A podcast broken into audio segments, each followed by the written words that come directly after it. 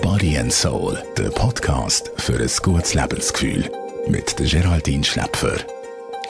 Der Marc Jäcki macht seit 20 Jahren Radio und ich wollte von ihm wissen, was eine gute Moderation ausmacht, ob er schon Blackouts hat und wie man Selbstbewusstsein aufbaut vor dem Mikrofon. Hoi Marc. Hoi Geraldine. Marc, du bist Radio 1 Moderationsleiter, Programmleiter bei 20 Minuten Radio, Speaker, also einfach ein richtiger Profi vor dem Mikrofon. Wie bist du zum Radio gekommen? Ich war der Werbung als Werbetexter. Aber mein Grosstraum ist schon seit, seit glaube ich, 10 als ich mal im Radio begrüßt wurde von einer Schulkollegin, die mir zum Geburtstag hat gratuliert und so. Und mein Name von dieser sonoren Stimme im Radio zu hören, das hat mich irgendwie elektrisiert. Und von diesen Weg habe ich verschiedene Radios gehört, habe meine Lieblingsradiomoderatoren gehabt, habe selber mit Kassettchen äh, Radiosendungen gemacht, habe auf dem Velo ganze Sendungen moderiert und so. Das war ein total grosser Traum gewesen und eine Faszination für das Medium. Aber ich hätte nie gedacht, dass ich irgendwann dorthin komme. Dann zumal muss man wissen, hat das Medium Radio natürlich noch andere Stellenwert als heute, wo es wahnsinnig viele verschiedene Medien gibt. Dann war das eines der grossen Medien gewesen. Und da habe ich nie gedacht, dass ich das schaffe. Und hatte gleichzeitig auch eine grosse Faszination gehabt, grundsätzlich für kreativ Schreiben, für Kreativität, für Werbung und so. Und habe dort dann geschafft, in eine Werbeagentur als Junior-Texter und Texter zu gehen. Und dort haben wir eines Tages müssen für einen Kunden Werbespot schreiben.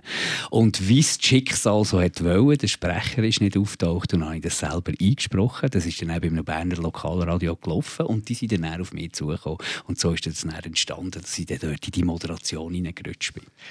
Und da bist du bis heute. Ähm, du moderierst unter anderem die legendäre Morgensendung. Marc, ich wollte dich immer schon mal fragen, um welche Zeit musst du aufstehen? Um drei Uhr morgens stehe ich jetzt auf. Ich kenne solche, zum Beispiel Roman Kilsberger, einer der grossen Radiomoderatoren hier in der Schweiz. Der steht noch viel früher auf. Das ist wirklich einer, der hochdiszipliniert ist, der sogar um zwei zum Teil schon im Radiostudio ist und alles vorbereitet. Das bewundere ich immer. Also der überlässt gar nichts dem Zufall. Ich stehe um drei Uhr auf, bin ab um vier Uhr im Radiostudio in Zürich an der Hottingerstrasse und äh, habe dann auch noch so ein bisschen Stunde für die Aktualität aufzuarbeiten, vielleicht Töne noch anhören, ein bisschen schneiden und dann um 5 geht es eigentlich los.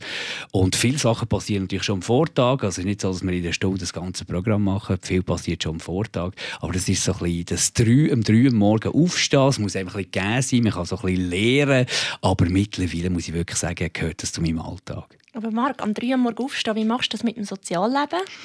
Ja, es ist, ich bin sicher ein bisschen Partybremse vom Sonntagabend bis am Donnerstag oder Freitagabend. Ähm, dort liegt nicht wahnsinnig viel drin. Also 21 Uhr ist leicht erlöscht, es gibt 6 Stunden Schlaf. Das ist knapp.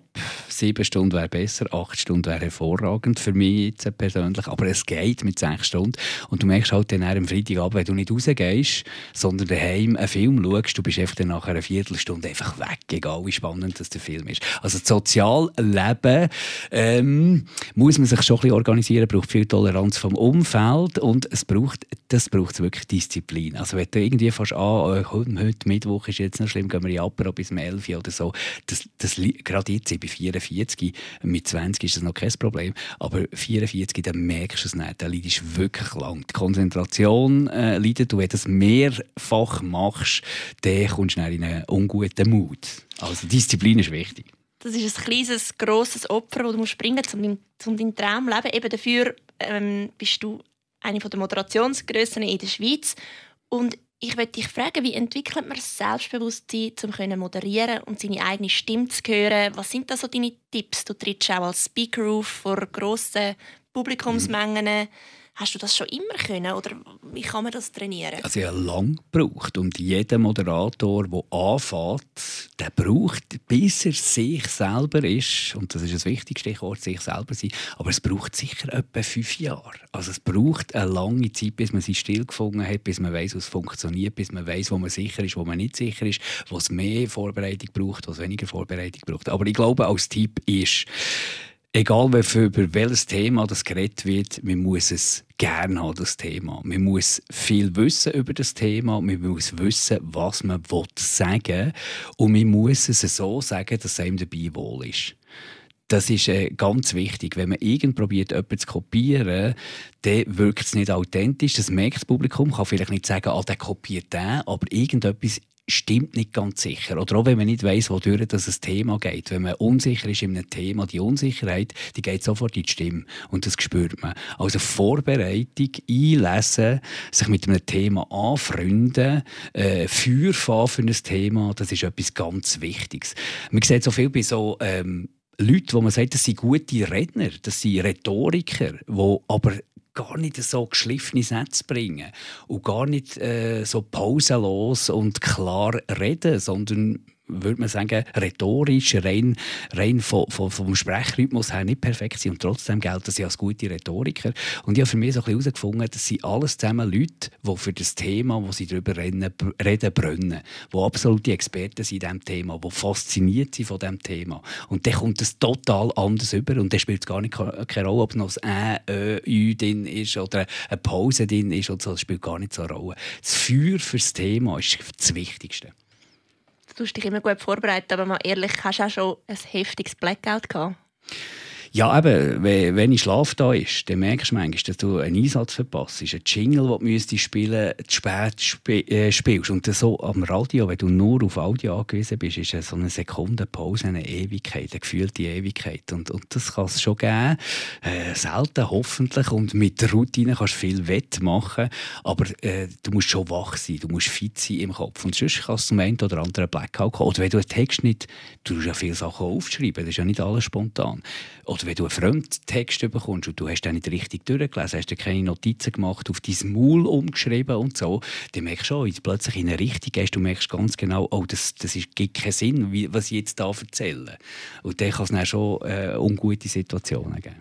Hast du auch schon Interviews gehabt, wo du gemerkt hast, ah, es harzt, es, es ist nicht wirklich Sympathie um oder dein Gegenüber ruckt nicht so mit der Sprache raus und es mm. hat einfach nicht so einen Fluss. Ist das auch schon vorgekommen? Ja, man muss, man muss immer selbstkritisch bleiben dort. Meistens liegt es an ihm selber hat man mit dem Thema Mühe, hat man Vorurteile gegenüber dem Thema oder der, der Person, die man interviewt. Aber ich habe schon erlebt, dass ich von äh, gewissen Interviewgästen total fasziniert war im Vorfeld und dann gemerkt habe, aber ich bin total Fan von dem, seiner Musik, die er macht, von seiner Lebensgeschichte, aber irgendwie in dem Interview matcht es nicht so richtig. Das gibt es schon immer wieder. Äh, ich glaube nicht, dass man das unbedingt merkt, aber du hast dann auch so das Grundgefühl, hey, das war jetzt ein gutes Interview gewesen. Weil äh, du hast auch total, es hat dich total reingesogen. Du hast die richtigen Fragen gestellt und der Gegenüber hat sich auch total wohl gefühlt. Es gibt eine gute Interviewsituation und ein gutes Gefühl, aber es gibt auch das andere. Was machst du an Tagen, wo du einfach überhaupt keine Lust zu moderieren hast und am liebsten gar nicht schwätzen Ich habe äh, so eine Gabe wenn ich im Studio im Bett dort zugeht und das rote Licht angeht, dann ist irgendwie ganz, alles geht dort weg. Müdigkeit geht weg, Sorgen, Probleme, die du hast. Also ich habe schon fast in jeder Lebenssituation müssen eine äh, Radiosendung machen und irgendwie funktioniert das bei mir, dass der Fokus auf einen Moment geht, auf das rote Licht, auf jetzt bist du on stage und in dem Moment geht alles andere weg. Und darum funktioniert das bei mir eigentlich wirklich immer gut, auch wenn ich nicht, äh, wenn ich kränklich bin oder, oder eben sonst irgendwie Probleme haben. Das ist Leidenschaft. Was hast du das Gefühl, wo geht es mit dem Radio? die nächsten Jahre? Das ist die ganz grosse Frage. Ich glaube, äh, vielleicht wird man Tages nicht mehr von Radio reden, sondern von Audio. On Demand, Podcast ist ein grosses Thema. Man, man sucht sich auch im Audiobereich Sachen zusammen. Dann, wenn man sie will, hören und das Thema, das man will hören Ich glaube, das klassische Radio hat noch ein den Vorteil vom Moment. Solange es Autofahrer gibt, die in grossen Mengen von A nach B fahren am Morgen und noch selber müssen lenken hat das Radio im klassischen Sinn als lineares Medium gute Chancen zu überleben. Wenn mal die wirklich selbstfahrenden Autos kommen, und ich glaube, das wird nicht mehr ewig gehen, wo du andere Möglichkeiten hast, zu machen, als, als wo du mehr Gast bist in deinem Auto als Fahrer, dann äh, könnte natürlich die Situation für das klassische Radio äh, schwierig werden. Aber was die Leute immer noch schätzen, ist, ein kuratiertes Musikprogramm. Du hörst den Sender, wo dir das Musikprogramm gefällt. Du musst nichts dazu beitragen. Es wird serviert. Du kannst konsumieren. Du hast vielleicht einen Moderator, den du gut findest. Oder vielleicht nervt er dich auch, was auch nicht das Dümmste ist. Äh, dann hören die Leute auch noch gerne her, wenn sie sich, die Leute nerven sich ab und zu gerne.